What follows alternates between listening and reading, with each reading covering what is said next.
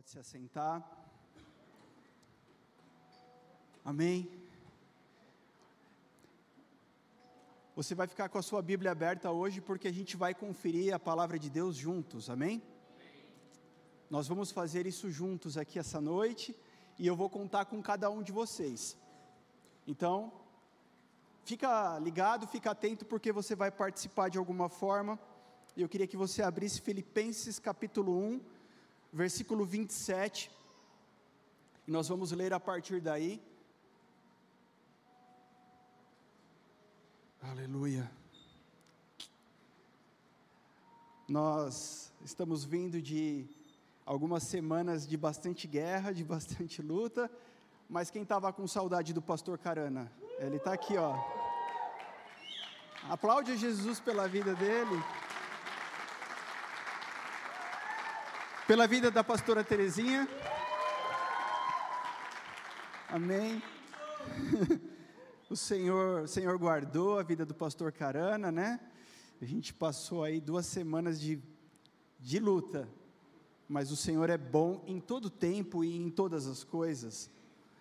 E sabe quando nós nos encontramos com as adversidades, com o, o, o dia mal, mesmo assim é bom, porque nós somos levados mais perto de Deus ainda. Nós somos mais abraçados pelo Senhor ainda. Se você está aqui nessa noite e por acaso alguém de vocês aqui está enfrentando um momento difícil da sua vida, eu preciso te falar, aproveite essa oportunidade para ser abraçado por Deus. Sinta-se abraçado por Ele. E Deus foi bom e a gente está de volta aí na ativa porque o Senhor é bom em todo o tempo e tem nos guardado, tem feito assim com você e com a sua casa também. Vamos ler aqui, gente, irmãos, Filipenses 1, 27.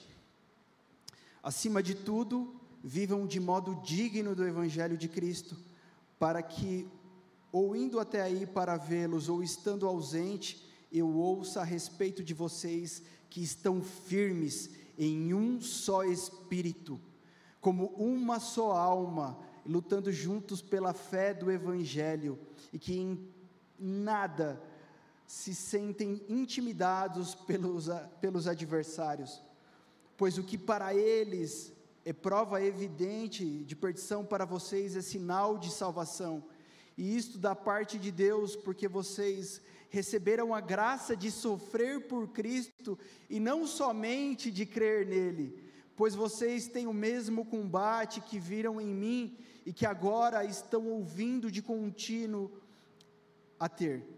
Continuando. Portanto, se existe alguma exortação em Cristo, alguma consolação de amor, alguma comunhão do Espírito, se há profundo afeto e sentimento de compaixão, então completem a minha alegria tendo o mesmo modo de pensar, tendo o mesmo amor e sendo unidos de alma e mente. Não façam nada por interesse pessoal ou vaidade, mas por humildade, cada um considerando os outros superiores a si mesmos, não tendo em vistas, é, não tendo em vista somente os seus próprios interesses, mas também os dos outros. Tenham entre vocês o mesmo modo de pensar de Cristo Jesus, que, mesmo existindo na forma de Deus, não considerou o ser igual a Deus algo que devia ser retido a qualquer custo. Pelo contrário, ele se esvaziou, assumindo a forma de servo e tornando-se semelhante aos seres humanos e reconhecido em figura humana, e ele se humilhou, tornando-se obediente até a morte, a morte de cruz. Por isso também Deus o exaltou sobremaneira, ele deu o um nome que está acima de todo nome, para que ao nome de Jesus se dobre todo joelho, nos céus, na terra e debaixo da terra, e toda língua confesse que Jesus Cristo é o Senhor, para a glória de Deus Pai. Assim, meus amados, como vocês sempre obedeceram, não só na minha presença, porém muito mais agora na minha ausência, desenvolvam a sua salvação com temor e tremor, porque Deus é quem efetua em vocês tanto querer como realizar, segundo a sua boa vontade. Façam tudo sem murmurações nem discussões, para que sejam irrepreensíveis e puros filhos de Deus, inculpáveis no meio de uma geração pervertida e corrupta, na qual vocês brilham como luzeiros no mundo, preservando a palavra da vida. Assim, no dia de Cristo poderei me gloriar do que não de que não corri em vão, nem me esforcei inutilmente. Entretanto, mesmo que eu seja oferecido como libação entre o sacrifício e serviço da fé de vocês, que vocês têm, fico contente e me alegro com todos vocês. Assim também vocês, pela mesma razão, fiquem contentes e se alegrem comigo. Amém. Deixa aberto a sua Bíblia. E eu queria falar sobre a construção de uma casa. E a construção de uma casa começa pelo alicerce. Uma palavra árabe eu encontrei, eu não sei a pronúncia em árabe, mas é al-izaz, que significa base, fundamento. Se você der um Google, você vai encontrar que o alicerce é um maciço de alvenaria que fica abaixo da superfície sobre o qual se sustentam as estruturas de uma construção. Portanto, querido, Hoje é uma noite para o Espírito Santo falar contigo, para o Senhor falar com a igreja sobre algo que é a minha missão e a tua missão. Nós estamos construindo uma casa. Você está construindo uma casa nas, lá na sua família. Eu conheço a grande maioria de vocês e a gente tem um perfil aqui nessa igreja curioso de jovens casais com filhos pequenos, né? Os que não têm estão louquinho para ter os seus. e se trata de uma fase da vida de construção. Agora, independente da tua idade, você também precisa é, entender que, como igreja, nós estamos construindo uma casa espiritual aqui para o Senhor, onde uma família espiritual precisa habitar. Sabe, quando nós nos dispomos a cultuar ao Senhor. Precisamos fazer isso de todo entendimento e de todo coração, igreja. Sabe, a forma como você chega aqui, a forma como você senta na sua cadeira, a forma como você canta, a forma como você oferta, tudo é espiritual. Alguém vai achar que espiritual é a Júlia que veio aqui ministrar a adoração e nos conduzir. Alguém vai achar que espiritual é se é, vier aqui pregar a palavra, espiritual é, ah, se eu for do grupo de intercessão, eu vou falar com a Carol. Então aí vai, eu vou ser uma pessoa espiritual. Tudo o que você faz é espiritual. Tudo que você faz precisa ser para a glória de Deus. E a gente precisa ter esse entendimento nas nossas bases, a gente precisa ter esse fundamento. Você não se tornará alguém espiritual, você não se tornará alguém espiritual quando receber uma missão, um cargo, uma patente, você já é. Cristo já fez. Cristo já fez por você, querido, tudo o que ele precisava fazer. Cristo já fez por você tudo o que ele precisava fazer. É você que precisa tomar o seu lugar. Vivemos uma geração que constantemente existe um, um seguinte discurso: ou isso ou aquilo. E aí em diversas coisas a gente ouve isso. Ou eu sou um bom marido, ou eu sou um bom pai, ou eu sou alguém espiritual. Não. Você precisa ser um bom marido, um bom pai, um bom funcionário, um bom patrão, um bom empreendedor. Você precisa ser tudo e ser um homem espiritual. Ou eu tenho técnica ou eu tenho unção. Não, a gente precisa ter técnica e unção ou a nossa igreja é muito organizada ou a nossa igreja é espiritual. Não, a nossa igreja precisa ser uma igreja organizada e espiritual. Ou eu sou pontual ou eu sou espiritual. Não, você precisa ser pontual e espiritual. Ou eu sou alguém que se programa ou eu sou alguém que confia em Deus. Não, você é alguém que precisa se programar e alguém que precisa confiar em Deus. Como presbítero Guilherme gosta de falar, você precisa fazer a sua parte para que o Espírito Santo tenha o que estragar. Você precisa dar matéria-prima para o Espírito Santo, queridos. Você precisa acordar cedo, programar o seu dia, programar a sua semana, programar o seu mês. Você precisa ter objetivos, desejos de crescer na vida, anseios, mas você não pode deixar de ser um homem de Deus, que a palavra que define a tua vida não é disso que nós falamos, mas é disso Ele, a voz dEle. É Ele quem vai dizer para que lado você precisa arrumar.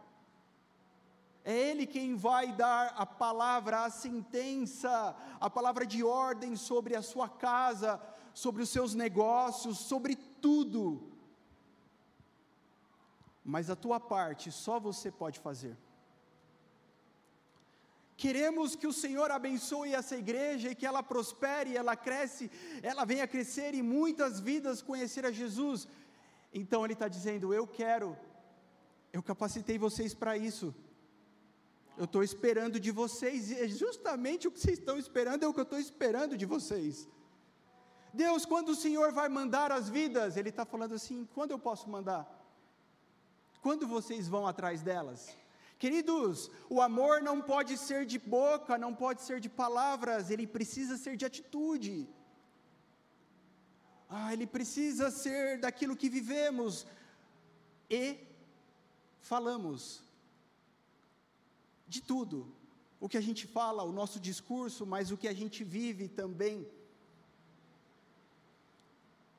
E o que eu queria tratar aqui, o que o Senhor colocou no meu coração, numa construção de uma casa, começa por um lugar onde ninguém está vendo, por um lugar que não tem olhos voltados.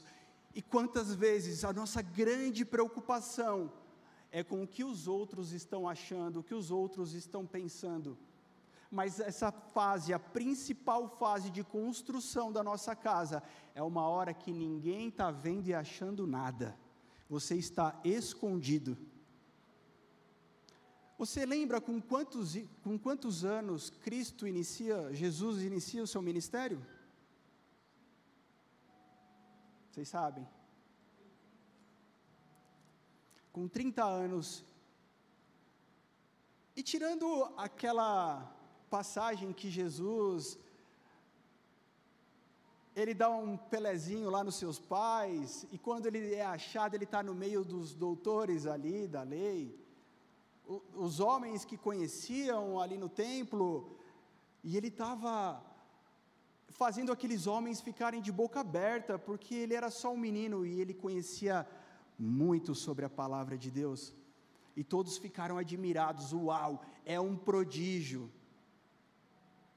Na nossa geração, o que, que a gente faz com os prodígios? A gente coloca eles aqui em cima, a gente dá holofote para eles. A gente fala assim, cara, você é muito bom, vamos, vamos, vamos, você é muito bom, não pode perder tempo não. Poxa, mas depois dessa passagem a gente só vai ver Jesus aparecendo com 30 anos de idade. Há um tempo de preparação.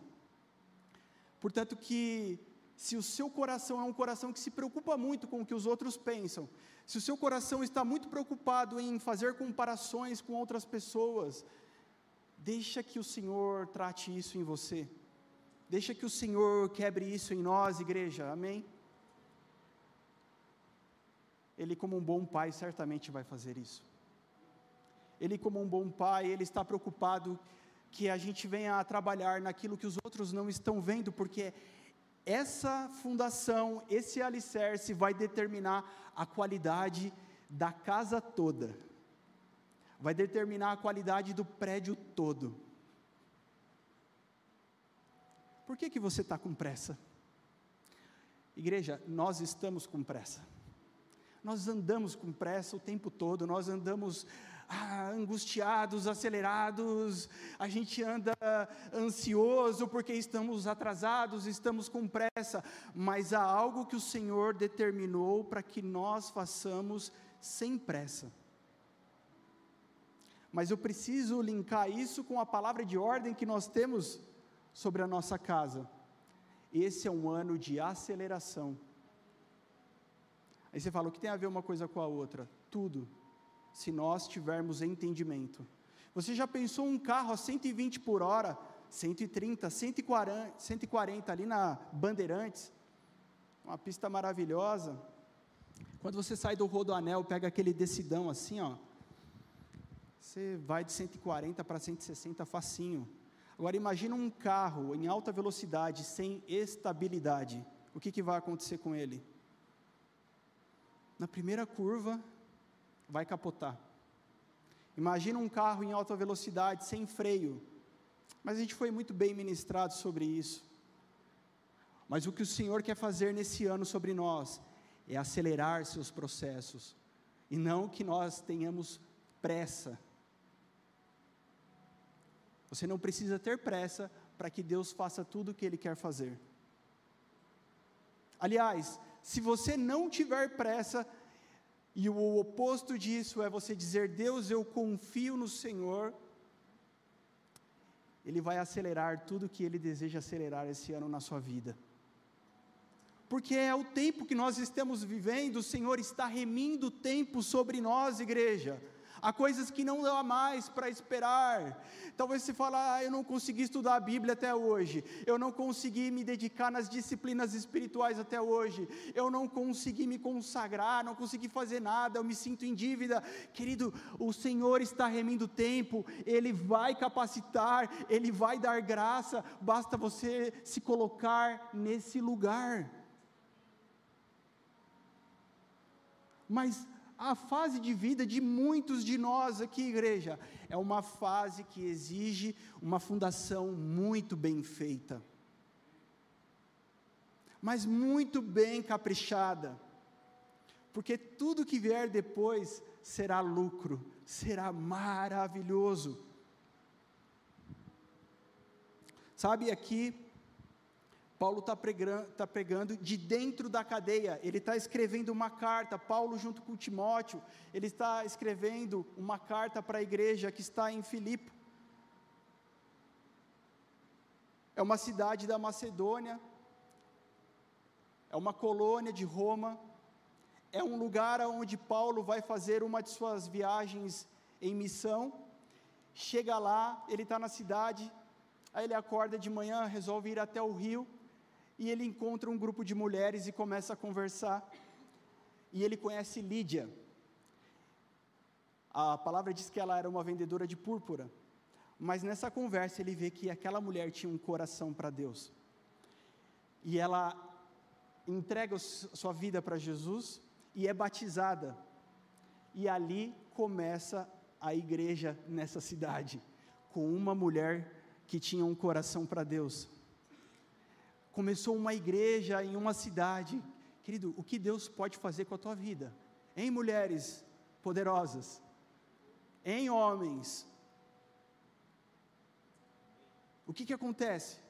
Mas Paulo vai embora feliz, porque ele encontra a Lídia e fala: Uau, que mulher incrível, que mulher demais. Sabe o que acontece com ele? Um pouquinho mais para frente, vai para a cadeia ele e seu companheiro Paulo e Silas vão se encontrar presos.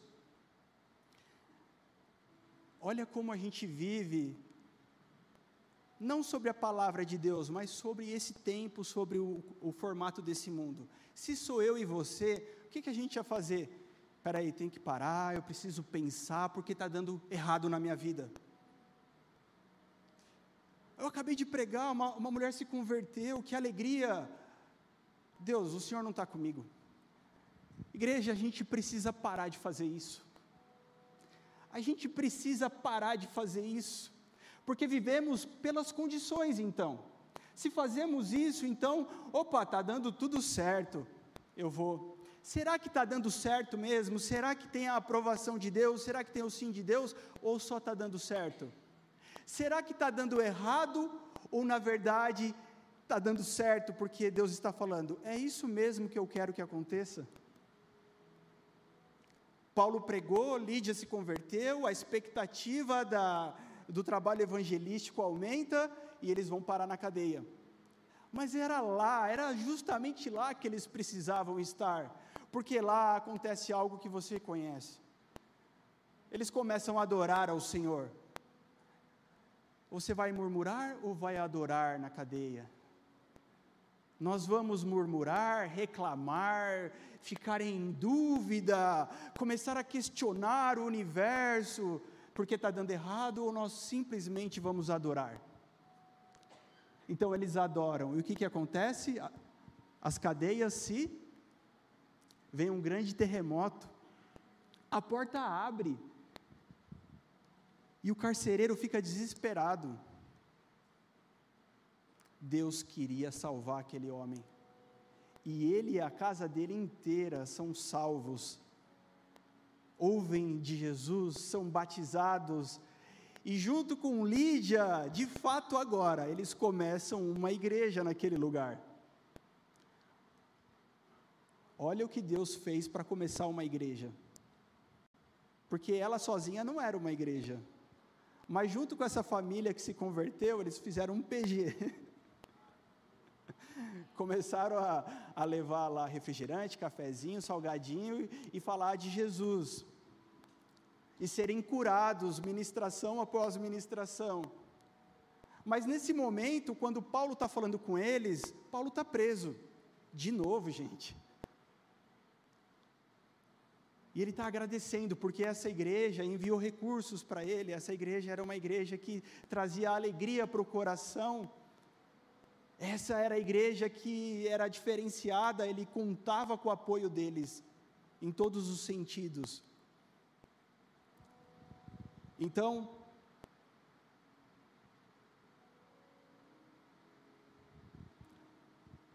quando nós começamos a ler aí, eu pedi para você deixar sua Bíblia aberta, capítulo 1, versículo 27, Paulo está dizendo assim, porque ele já estava falando, né? A gente pegou aqui andando no meio. Acima de tudo, vivam de modo digno do Evangelho de Cristo. Acima de tudo, igreja, precisamos viver de modo digno do Evangelho de Cristo. E como é que nós faremos isso? Porque pode parecer algo muito genérico. Eu estou falando aqui, igreja, você, eu, nós precisamos viver de modo digno. Você fala, glória a Deus, aleluia, estou com fome, acabou o culto, vou embora. Mas como é que nós faremos isso? E só tem um jeito disso acontecer. Quando nós vivermos na nossa nova vida, aquela vida que é guiada pela palavra de Deus e pelo seu Espírito Santo. Só existe um jeito de não desonrarmos o Evangelho, de vivermos de modo digno, de, falar, de fazermos assim como Paulo estava falando para aquela igreja de Filipos. O Senhor está falando para essa igreja aqui, igreja viva nessa noite. Acima de tudo, vivam de modo digno. A vida que Deus te deu e só tem duas coisas que a gente precisa, mais nada. Precisamos viver conhecendo e obedecendo a palavra de Deus e ouvindo o seu Espírito Santo. Esse é o combo que você precisa na tua vida. Porque o contrário disso é a, tu, a tua vida, o teu jeito de viver. É nós tentando, tentativa e erro,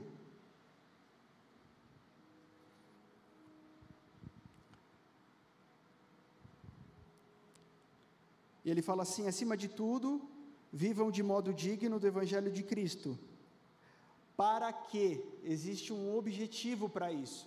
Para que é que nós precisamos viver de modo digno? Para que vocês estejam firmes em um só espírito, como uma só alma, lutando juntos pela fé do Evangelho. Um só Espírito, e esse Espírito no grego é pistes, convicção, uma só convicção. No que é que nós acreditamos? Nós acreditamos na mesma coisa. Numa só alma, o que, que significa alma? Sentimento. Em um só sentimento. Lutando juntos pela fé do Evangelho, uma só fé. Amém? Você pode falar comigo? Um só Espírito, uma só alma, uma só fé. Aleluia.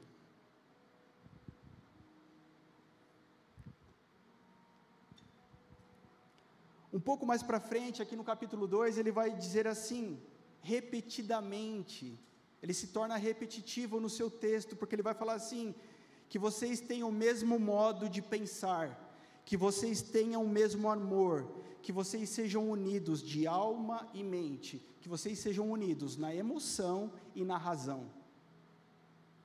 Então, isso não é algo que dá para a gente passar por cima, igreja. Isso não é algo simples e corriqueiro, é algo que nós precisamos construir a nossa casa alicerçado nesses fundamentos. A dignidade do Evangelho de Cristo que nós vamos carregar é para que nós tenhamos um só Espírito, uma só alma e uma só fé. Amém?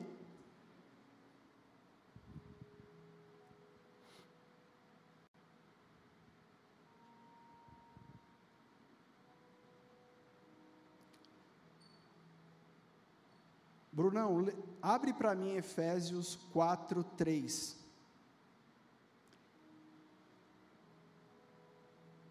Enquanto isso, eu vou pedir para a Bruna, que não é mulher do Brunão, é mulher do Anderson.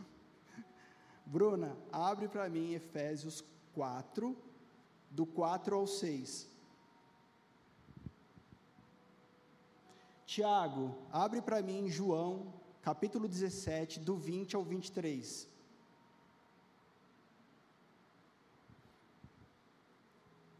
Francisco, abre para mim Atos capítulo 2, versículo 44. O Vivian, abre para mim aí Salmo 133, do 1 ao 3.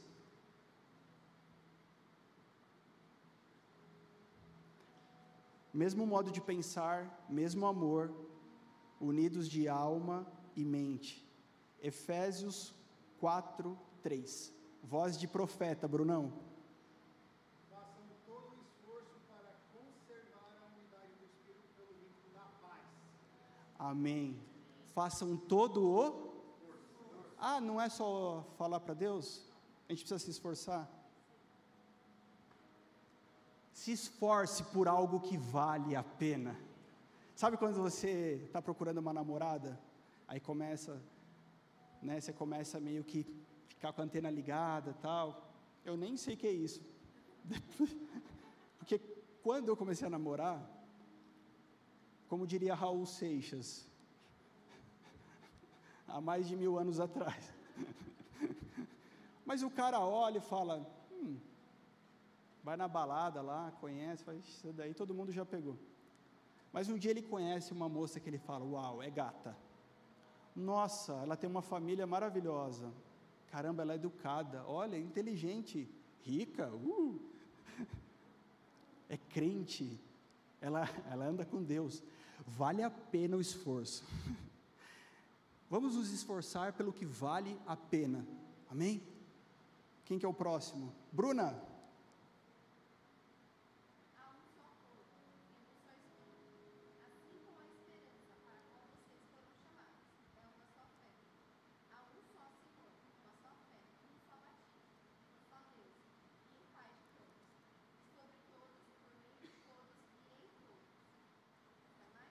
Não, tá bom. Não preciso falar mais nada. Uma só fé, um só batismo. Ele é tudo, em todos. João 17, 20. Minha oração não é apenas por eles, oro também por aqueles que crerão em mim, por meio da mensagem deles, para que todos sejam um. Pai, como tu estás em mim e eu em ti. E eles também estejam em nós, para que o mundo creia que tu me enviaste. Dê-lhes a glória que me deste, para que eles sejam um, assim como nós somos um. Eu neles e tu em mim, que eles sejam levados à plena unidade, para que o mundo saiba que tu me enviaste e os amaste, como igualmente me amaste. Aleluia. Você não pode falar um aleluia por isso? Você pode dar um glória a Deus pela palavra de Deus. Olha aqui o que, olha aqui o que a palavra está nos exortando, está nos ensinando. É algo sobre o qual não podemos continuar, não podemos avançar sem isso. Se você for sair para ir embora aqui do SEST, o seu carro tiver com o pneu furado, murchou, está lá no chão, você simplesmente vai entrar no seu carro, dá partida e vai embora? Não dá para ir desse jeito. É necessário arrumar primeiro, né? É necessário arrumar. Queridos, talvez hoje seja um momento oportuno para arrumar algumas coisas, porque o Senhor quer que continuemos, que aceleremos. É só um pit stop. Lembra Ayrton Senna? Agora a gente nem assiste mais Fórmula 1, né? Mas como a gente vibrava, quem é da época do Ayrton Senna, revelando minha idade. E quando o carro parava no pit stop, você ficava lá na angústia, porque o Senna tinha que parar. E o Senna ele era especialista em correr na chuva. Quem lembra disso? Ele fazia o que ninguém fazia, mas você ficava ansioso se ele tivesse que parar no pit stop. Mas ele sabia com a equipe dele qual era o momento certo de parar. E aí ele passava um, dois, e a gente ficava naquela agonia, e o Galvão Bueno fazia daquela narração, e você fala, mas o Senna voltou, está para trás, não sei o que, daqui a pouco ele passa um, passa outro, e ele está de novo lá na frente, queridos, é isso que o Senhor tem para a gente hoje. Você não vai ficar para trás, você não vai perder o time, você não vai perder a velocidade. É um ajuste que o Senhor tem para nós, igreja, para que a gente não se acidente lá na frente, para que a gente não venha parar e ficar vendo os outros passar. Sabe, essa unidade que nós temos aqui revela Cristo, que revela o Pai. E você fala quanta força a gente precisa fazer para que os perdidos sejam achados, sejam amados, meu querido. A força não é tua, é dele, ele já fez, mas precisamos querer, almejar, ansiar pelo que de fato vale a pena se esforçar. Nem sempre queremos, nem sempre é fácil. Hein, fala aí, grupo de louvor. Tem hora que a gente senta numa mesa e a gente precisa alinhar, a gente precisa falar o que está errado, a gente precisa apontar o dedo, mas o desejo é um só: que Cristo seja o primeiro, que Ele arrume nosso coração, para que a gente não deixe de amar o que é diferente. Sabe, se formos todos parecidos, todos iguais aqui, é um bom clube, mas a igreja é feita pelos diferentes que querem a mesma coisa. Talvez a tua família é tão diferente da minha, talvez o jeito da tua família é tão diferente do jeitão do meu, mas quando nós estamos juntos é uma família só, porque há algo maior que tudo. E isso, é isso que faz brilhar Cristo em nós. E aí você não precisa convencer ninguém, porque quem convence é o Espírito Santo. Amém, igreja? Aleluia. Atos 2,44.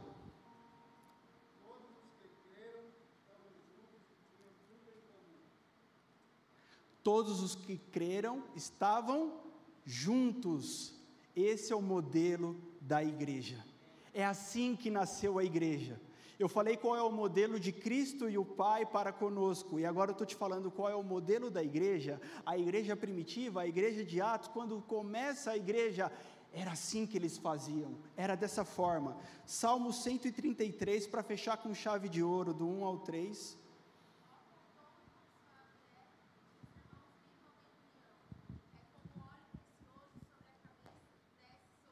Eu vou de novo, porque esse é muito importante.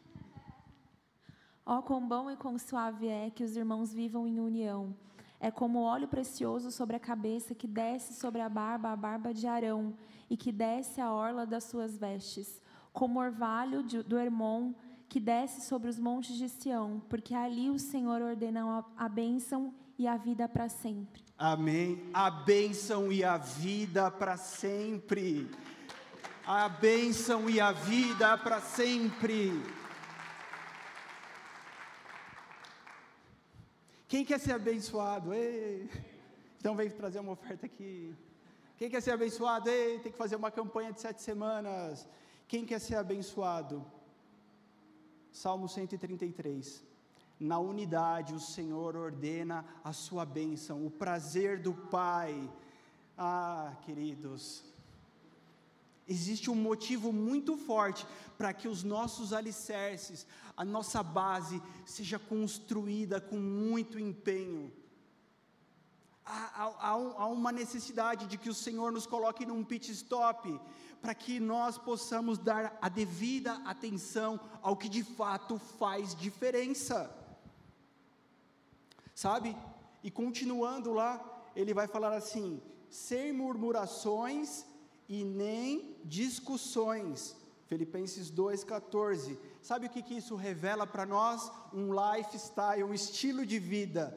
Porque ou você murmura ou você adora, ou você reclama ou você confia. Você pode ser um murmurador, um reclamador. Deus, eu fiz tudo certinho. Olha Deus, olha como eu fiz certinho. Vim parar na cadeia. Não é possível, Deus. Ou você pode ser aquele, como Paulo, como Silas.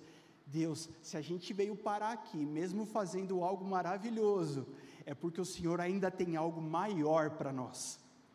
É um estilo de vida, é um estilo de vida onde você fala: Deus, eu não estou entendendo nada. Deus, eu estou achando que isso é uma bagunça, mas o Senhor tem o controle e o governo, não está nas minhas mãos, mas está na do Senhor.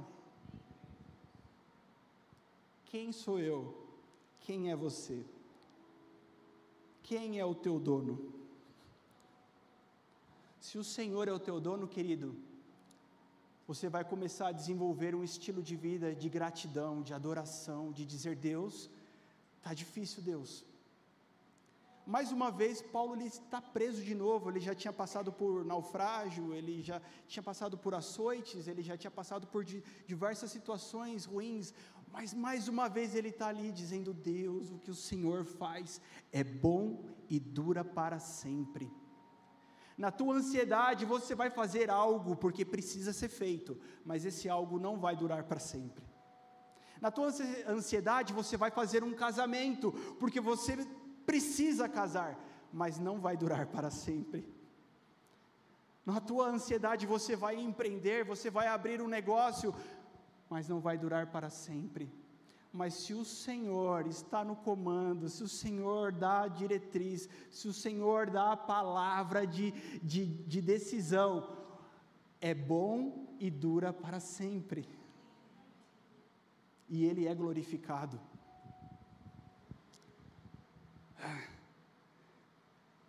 Filipenses 2,15, para quem é do Sparks. Somos uma igreja pronta a brilhar no meio de uma geração pervertida e corrupta. Nós somos uma igreja, somos aqueles irrepreensíveis. A igreja não vai fazer diferença no mundo. Com mais beleza, com mais música, com mais luzes, com mais estrutura, porque nada disso faz diferença na vida de um perdido. Foi feita uma pesquisa nos Estados Unidos acerca das big churches, né, os modelos de igreja, e quando começaram a perguntar para pessoas que não frequentavam igrejas, que nunca tinha entrado numa igreja evangélica, e perguntava se o telão de LED, quanto isso influenciaria na decisão dela de estar na igreja? A cor da igreja, das paredes, quanto influenciaria? A estrutura é, do departamento infantil, quanto influenciaria? O estacionamento, quanto influenciaria? ah, toda a, a estrutura que pudesse ter naquela igreja, o quanto influenciaria. E para essas pessoas que não conheciam a Jesus e nem a igreja, era uma, um percentual mínimo de influência.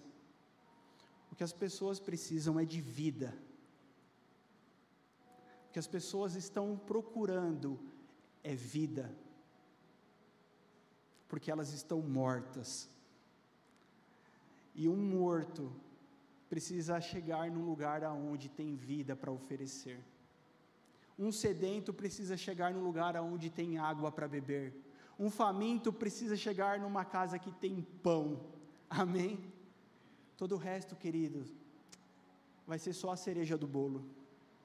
O que os, o que os perdidos precisam é chegar nessa casa e sentir o cheiro do pão, sentir o cheiro das águas, receber saúde, cura e vida. E para que isso aconteça, igreja, é necessário que a gente respeite tudo que nós já lemos até agora, tudo que nós vimos até agora. E mais do que isso, não é só crer, porque Paulo está dizendo assim: Filipos, igreja, vocês são aqueles que não somente creram em Jesus, mas foi-lhes dado o privilégio de sofrerem por Jesus. Quanto você deseja sofrer por Jesus, igreja? Tem gente que fala cada uma bobrinha, não faz a lição de casa, e fala que foi Jesus, ele está sofrendo por Jesus. Não, não está sofrendo por Jesus. Está sofrendo por causa de você. Não se empenha no seu casamento com o seu cônjuge e fala que está sofrendo por Jesus. Não, isso não é sofrer por Jesus. Ai, pastor, está uma briga lá em casa porque eu sou crente, ele não é. Ai, eu estou sofrendo por Jesus. Não é bem isso. Sofrer por Jesus é gastar a vida, é esforçar pelo que ele gasta e esforça, pelo que ele, amém? Amém, igreja?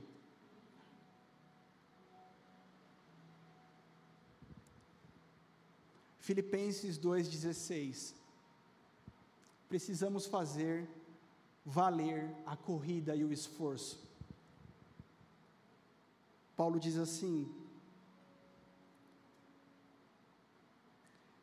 preservando a palavra da vida, assim, no dia de Cristo poderei me gloriar de que não corri em vão, nem me esforcei inutilmente. Sabe? O que você está fazendo hoje produz um peso eterno de glória. O que você está fazendo hoje está comunicando com a eternidade. E dura coisa vai ser no dia do Senhor, no dia de Cristo, naquele grande dia nos encontrarmos com Ele. E nós bem sabemos que para alguns Ele irá dizer: Não te conheço, nunca vos conheci. Mas em Teu nome, Senhor, nós profetizamos, nós expulsamos demônio, nós fizemos cultos, nós fizemos música, nós fizemos ah, tantos eventos em teu nome, Senhor. Eu tinha um ministério em teu nome, eu tinha um título, eu tinha um departamento, eu liderava tantas pessoas. E ele fala: Mas eu não te conheci, não houve intimidade entre nós precisa valer a pena, igreja, o esforço. A tua caminhada de fé, alguém vai falar assim: não, não precisa de esforço nenhum, porque Cristo já levou sobre si. É lógico, o esforço que Cristo fez, a gente nunca teria condições de fazer. Mas você sabe bem quantas vezes a sua fé é afrontada. E quem é que precisa permanecer? É você. Você sabe muitas vezes que a vida não é um comercial de margarina e que às vezes você acorda e tem um grande problema. E quem vai se esforçar em permanecer, a sua fé, quem vai colocar lenha na fogueira, quem vai alimentar o desejo? Nós. Então esse esforço precisa valer a pena, porque ah, vem chegando aí o dia que breve nos encontraremos com o nosso amado. Vem chegando o tempo que nós vamos nos encontrar com Ele, toda canseira, todo enfado, todas as lutas vão ficar para trás, queridos. Talvez para você possa ser antes, ou para mim, vamos nos encontrar com Jesus. Mas Ele breve vem buscar a sua noiva. Ele breve vem buscar a sua igreja, e essa igreja é uma noiva que está preparada para encontrá-lo nos ares para a grande boda, para a grande festa, vai valer a pena. Tudo que você está depositando aos pés de Jesus, tudo que você tem priorizado para não perder a sua fé, a sua caminhada, mas dizer: Senhor, eu quero continuar andando com o Senhor. E às vezes você tropeça, aí você levanta e continua, e você cai, você levanta, continua, isso só acontece porque o Espírito Santo de Deus está sobre a face da terra, sobre a tua vida. Mas seja qual for o motivo, quais forem as lutas, um dia nos encontraremos com Ele e nós diremos: Senhor, valeu a pena. Senhor, valeu a pena.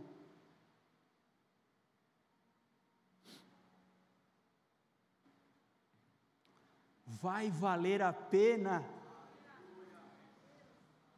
Vai valer. Porque hoje não fazemos só o que nós queremos fazer. Fala aí. Se você se levanta a fazer algo para o reino de Deus, hã? há quantos anos você está na caminhada? Você sabe que não, não é só o que você quer fazer. Muitas vezes a sua carne tem que morrer. Seus desejos, Queridos, quantas vezes eu pensei em desistir? Várias, várias. Quantas vezes eu pensei em não continuar a caminhada? Várias.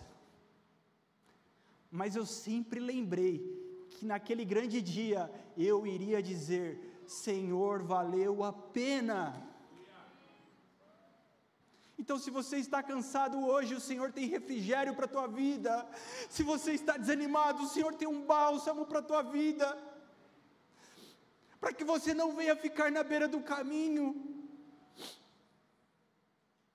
Mas que você levante e continue a sua caminhada de fé, fazendo sim o seu esforço, mas o Senhor colocará tudo aquilo que você precisa, as pessoas que você precisa para continuar porque Ele não deseja perder nenhum dos seus filhos amados.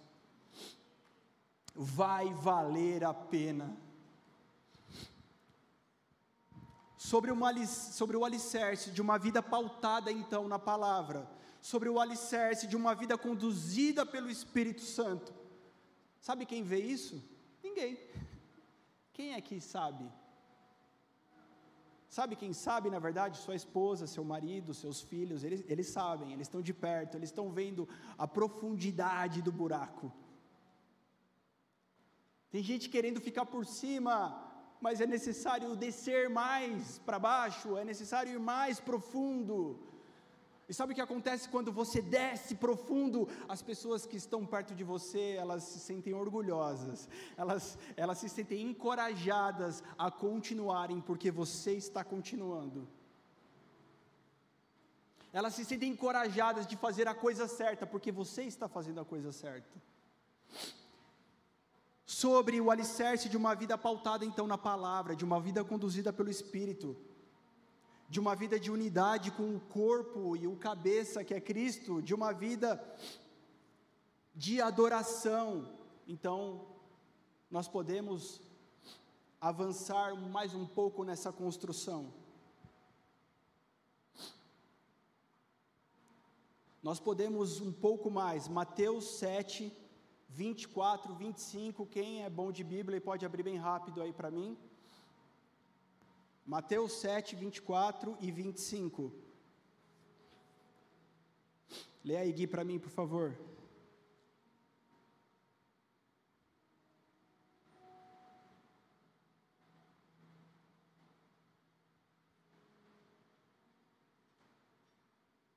Com voz de profeta.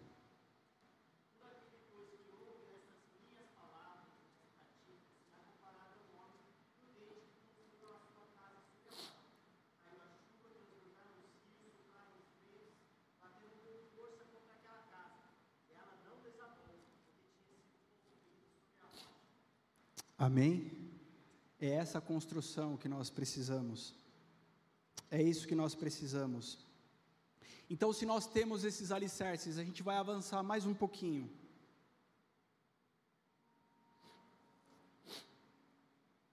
Tá aqui, ó. Se você não tirou foto, tá aí. Vida na palavra, vida no espírito, vida em unidade, vida de adoração. 1 Samuel 15, 22, 23 diz assim: Portanto, Samuel disse: Será que o Senhor tem mais prazer em holocaustos e sacrifícios do que no obedecer a Sua palavra? Eis que o obedecer é melhor do que o sacrificar, e o ouvir é melhor do que a gordura de carneiros. Amém? Aqui o contexto é Samuel, o profeta Samuel falando com Saul. E Deus havia dado uma ordem para Saul, para que ele destruísse os inimigos do povo de Israel, para que ele fosse contra os amalequitas e não poupasse a vida de ninguém e não poupasse nada Olha como é, né? Fala, caramba, esse Deus aí no Velho Testamento dá até medo. Ele fala, não poupe as mulheres nem as crianças. Ele fala assim, destrua por completo. Acontece que Saul, quando está lá na guerra, ele está matando todo mundo, o exército, está fazendo tudo que Deus mandou, mas ele resolve poupar a vida do rei de Amaleque. E ele resolve poupar todos os, os tesouros, todos os despojos, aquilo que tinha de melhor, ele resolve ficar para o seu reino. O que Deus havia mandado ele fazer? Cortar geral a cabeça. Existe algo muitas vezes que Deus nos pede, e é necessário que corte a cabeça, é necessário que seja por completo, e a gente começa a fazer tentativas de acordo com Deus. Deus não é um Deus de acordo, Deus é um Deus de aliança. Deus não é um Deus de acordo, é um Deus de aliança. E a gente tenta fazer um acordinho com Deus. Deus, é só esse negócio aqui, ó. Ninguém está vendo Deus. Ó, eu, eu fiz tudo que o Senhor mandou, só ficou isso daqui, Deus. Ele está falando, ou é tudo ou é nada. Eu não divido a minha glória com ninguém. Eu quero você por inteiro, eu quero seu coração por inteiro, a sua mente por inteira. Não tente fazer acordos comigo. E aí, Deus vai usar quem? O profeta. E o profeta é aquele que traz a palavra do céu, doa a quem doer. E talvez hoje eu estou sendo profeta na sua vida, dizendo algo que pode te incomodar, mas é algo que pode te livrar da morte e trazer vida. Não tente fazer um acordinho com Deus, entra em aliança com o teu Senhor. E aliança envolve vida e morte. aliança envolve sangue. Cristo é a superior aliança que ele fez comigo e com você. Não há uma outra aliança que você possa tentar fazer com Deus, a não ser entrar para a aliança que ele já te deu Cristo. Amém. E aí, tudo que Deus deseja, queridos, é ser honrado por nós. Ele não quer outra coisa de você, ele só deseja ser honrado por você. No hebraico, kabed, honra significa reconhecer o peso de uma pessoa e a sua autoridade é necessário que nós venhamos a reconhecer o peso dessa pessoa a qual nos relacionamos. Imagina que vai chegar aqui o presidente da República. Ele pode simplesmente chegar de qualquer jeito aqui? Não. Nós podemos falar com ele de qualquer jeito? Não. Podemos usar qualquer pronome de tratamento? Não. Podemos fazer de qualquer forma? Não há um protocolo a ser seguido, há um respeito a ser seguido. E se honra está relacionada a eu reconhecer o peso dessa pessoa e da sua autoridade, está relacionado à minha capacidade de obediência. A tua fé não é só para você acreditar nas coisas que estão na tua mente, no teu coração. Não existe, mas eu acredito. A tua fé é para te fazer obedecer, emunar. Porque talvez você está acreditando em algo que não existe, porque é da tua cabeça, e o teu coração, a palavra diz que ele é enganoso. Mas quando você entra em obediência com o Senhor, aquilo que não existe, Ele faz existir. Então não adianta torcer o braço de Deus para que Ele faça aquilo que está no seu coração, é necessário entrar para conhecer o coração dEle. É necessário acessar o coração dele, e talvez ele, ao fazer isso, você vai entender que não era nada do que você estava pensando. Quantas vezes, queridos, ao entrar no profundo com Deus, eu percebi o quão errado eu estava. Quantas vezes ao entrar no profundo com Deus eu percebi que eu estava indo para o lugar errado e Ele corrigiu a minha rota. Hoje é dia de você entrar no profundo com Deus e enxergar a realidade do que Ele deseja, do que Ele pensa, do que Ele sente sobre a sua vida. É entrar nesse lugar. E aí eu queria para a gente finalizar, te, te dar referência sobre isso, porque o que Deus deseja sempre foi honra e não outra coisa. Alguém vai dizer assim: o que Deus quer de mim é que eu dê o dízimo, o que Deus quer de mim é que eu dê oferta, o que Deus quer de mim é que eu toque na igreja, o que Deus quer de mim é que eu seja um pastor, o que Deus quer de mim é que eu seja um missionário, o que Deus quer de mim é que eu seja o é, frequente PG, o que Deus quer de mim é que eu case, é que eu tenha filhos. Não. O que Deus quer de você é honra. Em tudo. Gênesis capítulo 3. Deus vai dizer assim: Vocês não vão tocar e nem comer da árvore que está no meio do jardim. Você consegue imaginar o que era o Éden? Você consegue, eu prometo que eu estou acabando, mas então vem comigo nessa imaginação. Você consegue imaginar qual era a beleza do Éden, do jardim que Deus preparou para o homem? E lá tinha de toda, todo tipo de árvore, de frutos, e ele fala assim: Olha, você pode comer de tudo. Tanto que a serpente tão astuta chega para Eva e fala assim: É verdade que vocês não podem comer do fruto dessas árvores? E ela responde: Não, a gente pode sim comer de todas, menos daquela que está lá no meio. Por que é que Deus estabelece isso sobre o homem e a mulher? Você já parou para pensar nisso? Por que é que Deus faz isso? E a resposta é que Deus deseja ser honrado.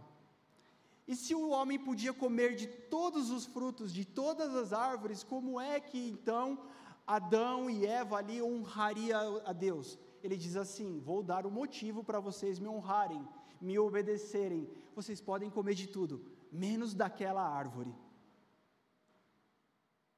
E agora, ao não comer daquela árvore, eles estão honrando a Deus.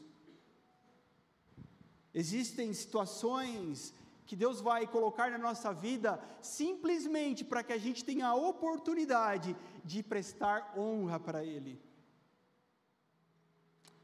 Que vale mais, Saul, os seus sacrifícios? Hã?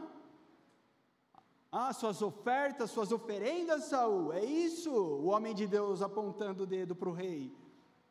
O que, que vale, Saul? O seu trabalho? Você deveria ter obedecido, que seria muito melhor para o Senhor. Gênesis 4. Eva dá a luz a Caim e quem sabe o outro filho? E Abel. Caim cresce e se torna um agricultor. Abel cresce e se torna um pastor. Caim vai cuidar da lavoura.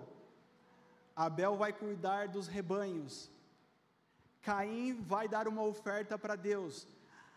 Abel vai dar uma oferta para Deus. Caim tem a sua oferta rejeitada por Deus e fica triste. Abel tem a sua oferta recebida por Deus. Você já parou para pensar por que é que Deus rejeitou uma e aceitou a outra? E eu quero ler com você aqui. Gênesis capítulo 4.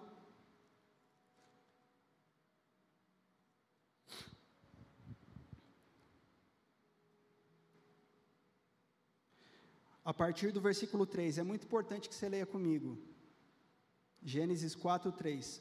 Aconteceu que, ao fim de um certo tempo, diga, ao fim de um certo tempo, Caim trouxe do fruto da terra uma oferta ao Senhor. Abel, por sua vez, trouxe das primícias do seu rebanho e da gordura desse. Quando nós lemos que ao fim de um certo tempo, nós temos então o entendimento de que se passou um tempo, de que Caim estava trabalhando, que Caim estava fazendo a sua vida, estava na lavoura, e depois de um tempo, ele pega de alguns frutos da terra e dá uma oferta para Deus. A diferença é que Abel, ele primeiro pega a sua primícia, a primeira parte. Ele pega o que é especial, ele pega o que vem primeiro e oferece a Deus. Então Deus não está preocupado em receber oferta, Deus está preocupado em receber a sua primícia. É bom que eu posso falar agora que você já ofertou, já dizimou, aí você não vai se sentir assaltado. Não vou mandar você vir aqui na frente de novo. Mas o que a gente está falando é sobre vida, não é sobre dinheiro. Mas é sobre também dinheiro. Mas é sobre tudo também. É sobre o que você faz na igreja. É sobre o seu ministério. É sobre a sua forma de viver. Ao fim de um tempo você lembra e fala: opa, oh, vou dar uma oferta para Deus. Você corre lá achando que Deus quer a sua oferta. E de repente Deus rejeita a oferta porque ele não estava preocupado em receber uma oferta. Mas quando Abel escolhe o, o, os primeiros, os melhores, aquilo que é o mais especial e que vem primeiro, e vai ao Senhor e fala: Eu não sei como vai ser depois, mas esses aqui, toma, é teu Deus. O Senhor vem primeiro para mim. Então Deus ou ele recebe o ofertante ou rejeita o ofertante, ele não está preocupado com a oferta. E eu vou te dar outros exemplos para isso. Abraão e Isaac, Gênesis 22. Poxa, Abraão e Sara, você conhece toda a história e tudo o que aconteceu, e quando eles velhos já, Deus cumpre a sua palavra e nasce Isaac, o filho da promessa. Logo mais à frente, o que, que acontece? Deus chega para Abraão e fala assim: Abraão, sobe o monte e sacrifica o Isaac, o filho que eu te dei, o teu único filho, o teu primeiro, tua primícia, é o primeiro filho. Deus já tinha falado que faria dele pai de multidões, algumas vezes. Então dá esse para mim. E aí tinha duas coisas que Abraão poderia fazer. Falar, Deus, o Senhor está me deixando louco. Mas ele não quis pecar contra Deus ele queria adorar. Ele poderia murmurar, mas ele poderia adorar. Ele fala: Deus sabe o que está fazendo. Tanto que quando ele chega com os seus servos ali no pé do monte, ele vai subir, ele fala: Nós subiremos, adoraremos e voltaremos. E quando Isaac pergunta para o pai: Pai, e aí, cadê, cadê, o, cadê o cordeiro? É, a gente está subindo, tem a lenha, tem o fogo, tem o cutelo, mas cadê? E a resposta dele, queridos, é a resposta que eu choro para que eu tenha na minha boca um dia. Para que todos os dias eu tenha ela. Para que a igreja tenha ela. O Senhor vai preparar o cordeiro para si. O Senhor proverá o cordeiro para si. E você sabe bem a história. Quando Abraão vai sacrificar Isaac, vem um anjo e diz: Para, porque não era isso que eu queria. O que eu queria você já me deu, que é a honra, e eu farei de você um pai de multidões. Eu farei a tua descendência próspera. Então Deus não estava preocupado com a oferta, Ele estava preocupado com o ofertante. Amém? Queridos, tem mais, queridos. Lembra da viúva pobre, Marcos 12, 41 até o 44? Jesus está ali sentado vendo as pessoas ofertarem. Olha que interessante. Já pensou se ele ficasse aqui hoje? A palavra diz que ele senta na frente, cruza a perna lá e fica observando como as pessoas faziam aquilo. E algo chama a atenção dele, porque homens vinham e colocavam, colocavam um monte de, e colocavam as moedas, ah, aquele saco de moeda, fazia barulho, e colocavam seus dinheiros, suas, suas, ah, suas riquezas. Mas uma viúva pobrezinha ali chega meio sem graça, meio constrangida, plim, plim, e coloca as suas moedinhas. Ele fala: é isso que agrada o coração do Pai. Ah, então ele não está preocupado com a quantidade? Não, era tudo que ela tinha. Era tudo que ela tinha. Ah, então não é 10%, pastor? Não, é 100%. É tudo para ele. E aí? Quer dizer que então é questão de vida ou morte? Queridos, como nós estamos construindo essa casa aqui? Se trata de vida ou morte. Como você está construindo a tua casa? Se trata de vida ou morte. A forma como você oferta ao Senhor vai trazer sobre você vida em abundância ou vai trazer sobre você morte. Não fala isso, pastor, que os irmãos vão tudo embora, não volta mais. Lógico que volta, queridos. Eu sei que vocês amam a palavra de Deus assim como eu, porque se não amasse, vocês não estariam aqui. E tudo que nós queremos é que o Espírito Santo venha com a sua doce palavra, com entendimento sobre nós e abra os nossos olhos espirituais. Querido, a forma como você oferta a tua casa está recebendo vida ou ela está recebendo morte? Se você está fazendo para Deus algo porque você precisa fazer, mas não é a tua primícia, não é o que vem primeiro, isso gera morte. Se no teu ministério o que você está fazendo não é porque é o melhor que você tem a oferecer. Abraão só tinha aquele filho, era só Isaac, era tudo ou nada. Se o que você faz no teu ministério não é tudo para o Senhor, é morte se a forma como você, na tua casa, a tua família se relaciona com Deus, o quanto você tem ofertado na sua esposa, na vida dos seus filhos, na vida do seu marido,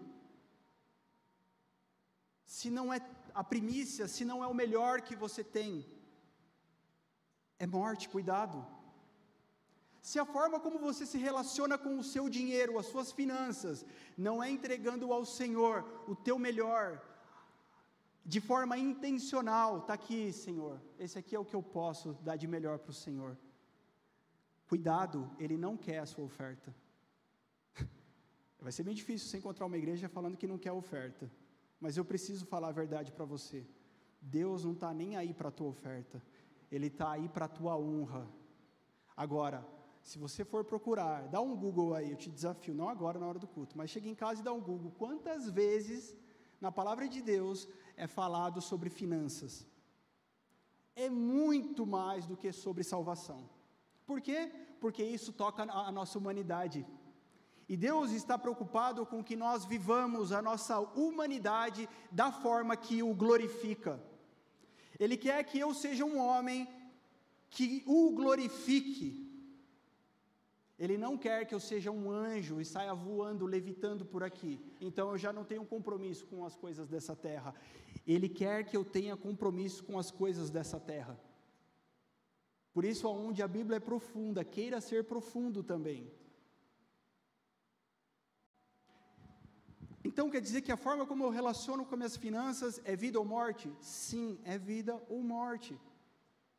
Não morte física, mas espiritual. Para você e nós, enquanto casa, enquanto família.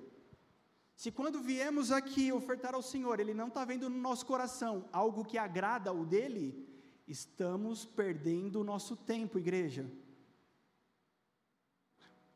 Fala assim, pastor, mas eu não acredito no dízimo. porque é do Velho Testamento. Falou, bom, essa é uma boa maneira de justificar o seu fazer menos. Porque você pode falar assim, pastor, eu não acredito no dízimo. Eu não quero ficar preso em 10%, eu quero dar 20, 30, 40, eu quero dar. Mas quem fala isso é porque quer dar menos. Então a questão não é se você acredita no dízimo ou não, mas nós, enquanto igreja, acreditamos, porque o dízimo vem antes da lei. E é a forma que o Senhor disse assim: dessa árvore você não comerá. É uma questão de fé. Existe uma árvore que está no meio do jardim. Existe aqui, queridos, algo na sua vida que é fé. E dízimo não é aquilo que sobra. Sobrou, opa, vou entregar. Fiz as contas, ih, não vai dar, porque eu tenho que pagar isso, isso aqui. Aí eu vou entregar. Aí você vai entregar e Deus não está aceitando, como não aceitou de Caim. E para que entregar então? Melhor não entregar. Vamos orar para que o Senhor mande recursos de fora para a igreja, porque entre nós aqui nós não temos amor para isso. Vamos esperar o recurso vir de fora então. Ele vai ouvir essa oração? Ah, como vocês não têm um coração para mim, então vou mandar alguém que tem de fora e dar o dinheiro para vocês usarem? Ele faria isso? Não, queridos. Então, enquanto casa, precisamos entender que sim, quando nós tratamos a nossa oferta, o nosso dízimo, é vida ou morte. Ou você entrega a tua primícia, ou você não precisa entregar.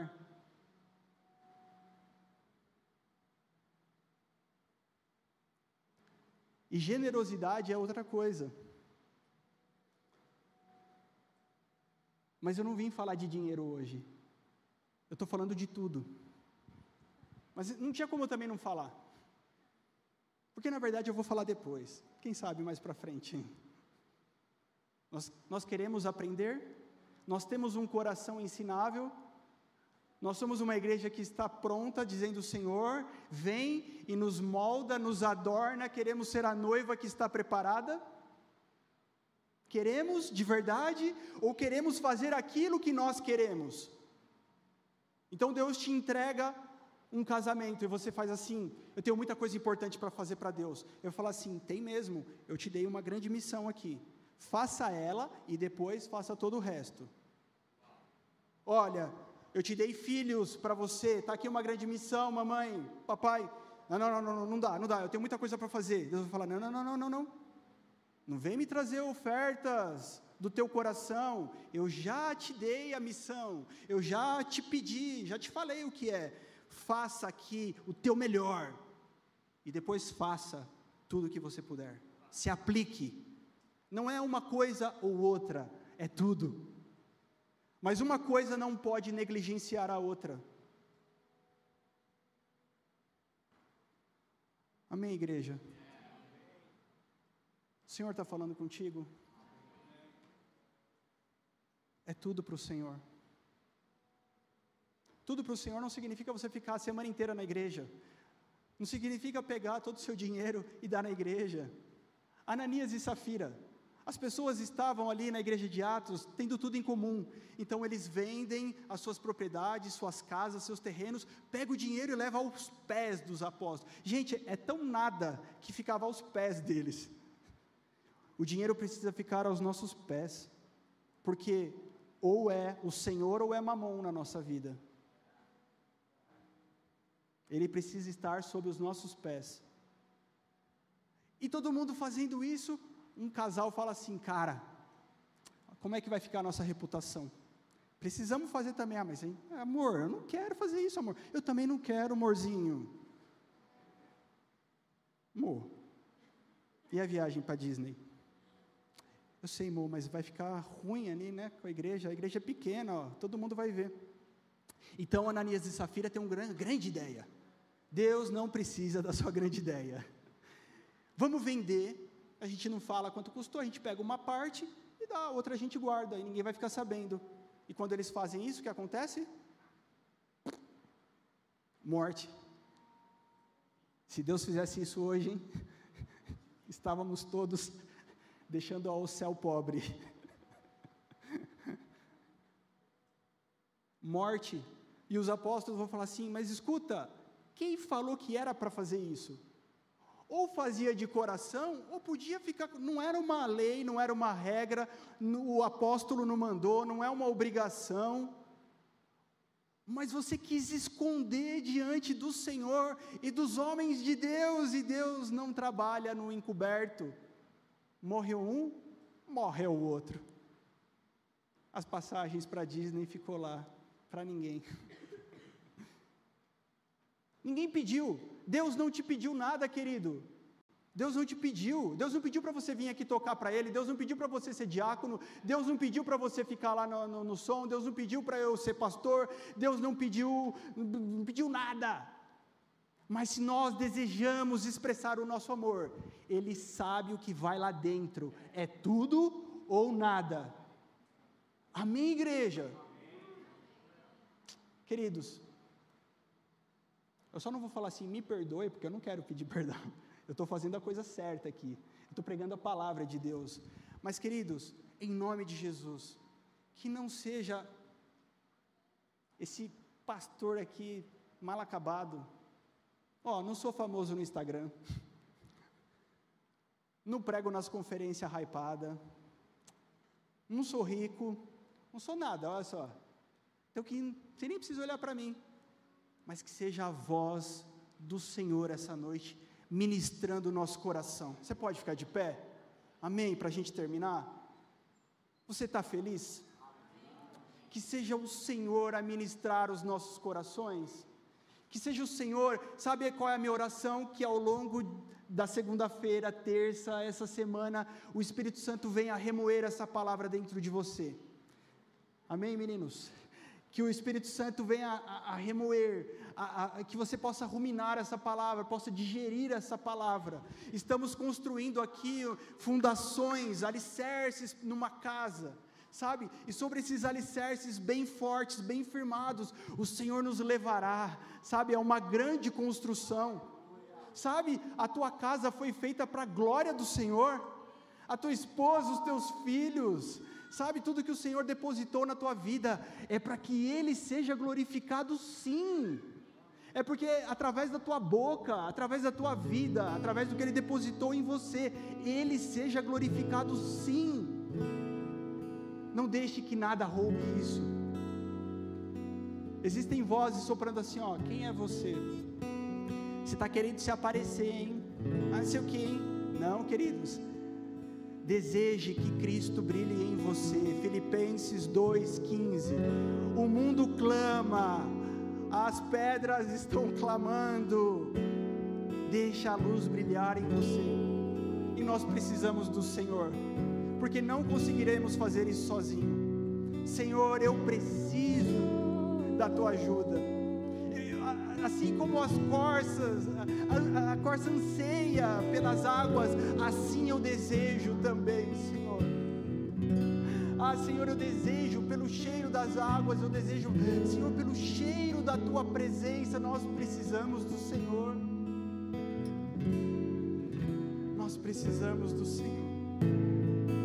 Eu quero te convocar para essa última oração, para que você não vá embora daqui sabe, sem ter passado por esse pit stop. Você não vai embora daqui da mesma forma. Se essa palavra de Deus, sabe, que veio sobre nós, você reconhece o senhorio dessa palavra, reconhece o senhorio do Senhor que está aqui. Esse é o momento oportuno para você dizer: Deus, eu preciso do Senhor, Deus me alinha, Deus me corrige, Deus, o Senhor conhece meu coração, então me ajuda aqui nessa missão, Senhor. Oh, querido, o Pai não quer lançar peso sobre você. O Pai não quer lançar um fardo mais pesado. Não, não, não. Não entre em demandas que você não está pronto. Não entre em questões aonde você não precisa entrar. Mas na tua vida, do jeito que ela é, no teu dia a dia, escolha a Deus, colocando Ele em primeiro lugar. A sua vida não é uma vida compartimentada, ela é toda do Senhor. Aqui, Deus, essa parte o Senhor não entra, essa daqui eu resolvo sozinho. Não, não, é uma aliança eterna de sangue, de vida. Entra por essa aliança hoje, queridos.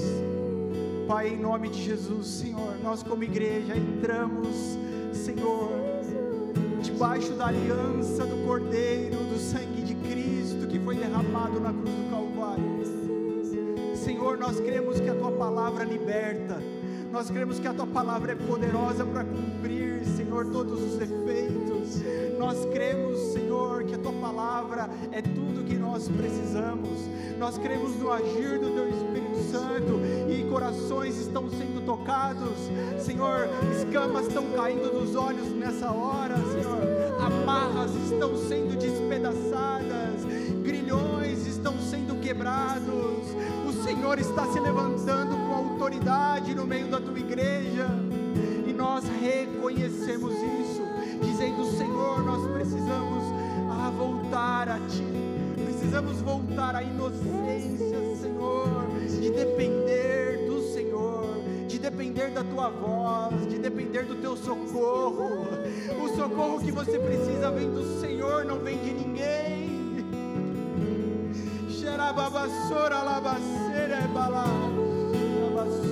O socorro vem do alto. Ah, o socorro vem do alto. Os que confiam no Senhor são como os montes de Sião que não se abalam, mas permanecem para frente, para sempre. Coloque a tua confiança no Senhor, coloque os teus olhos no Senhor. O socorro vem dele. O socorro vem dele, a provisão vem dele, a paz vem dele, a cura vem dele, a alegria vem dele. Senhor, salvação, ah, Senhor, libertação, sobre este lugar, sobre essas vidas, Pai, tudo que o Senhor tem para essa noite, todas as curas que o Senhor tem para essa noite. Meu querido, se você está enfermo, coloque a mão no lugar da tua enfermidade. Há uma unção de cura especial nesse lugar. Coloque a mão. Pai, em nome de Jesus, a tua igreja, unânimes em um só espírito, uma só alma, Senhor, uma só fé. Nós declaramos cura sobre as vidas, cura sobre os lares, cura sobre as casas. Pai, levanta, glorifica o teu nome sobre nós. Diante dessa enfermidade, o Senhor será glorificado. Ah, diante dessa enfermidade, o Senhor brilhará. Obrigado, Jesus.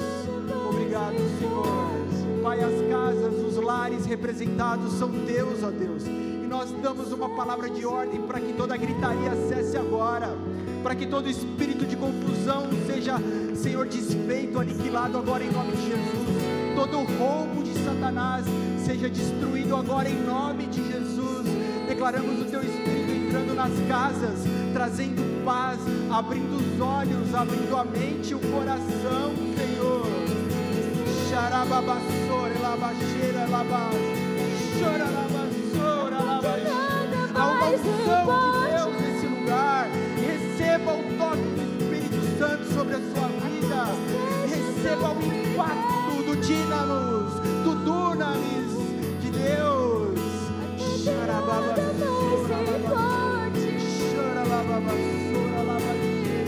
Sim, Jesus, até que nada mais importe sobre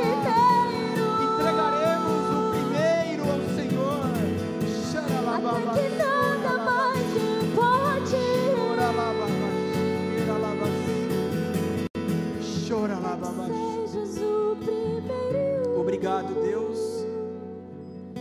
Obrigado, Espírito Santo.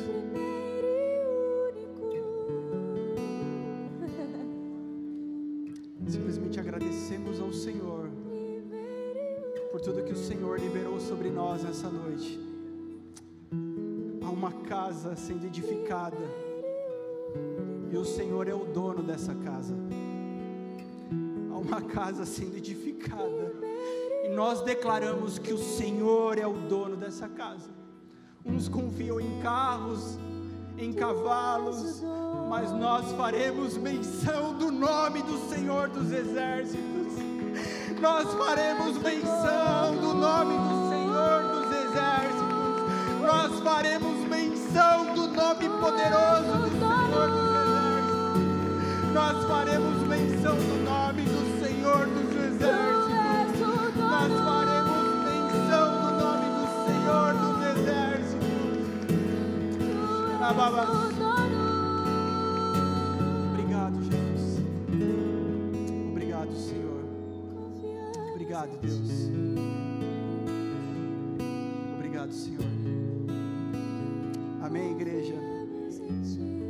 Se aparte da palavra do Senhor.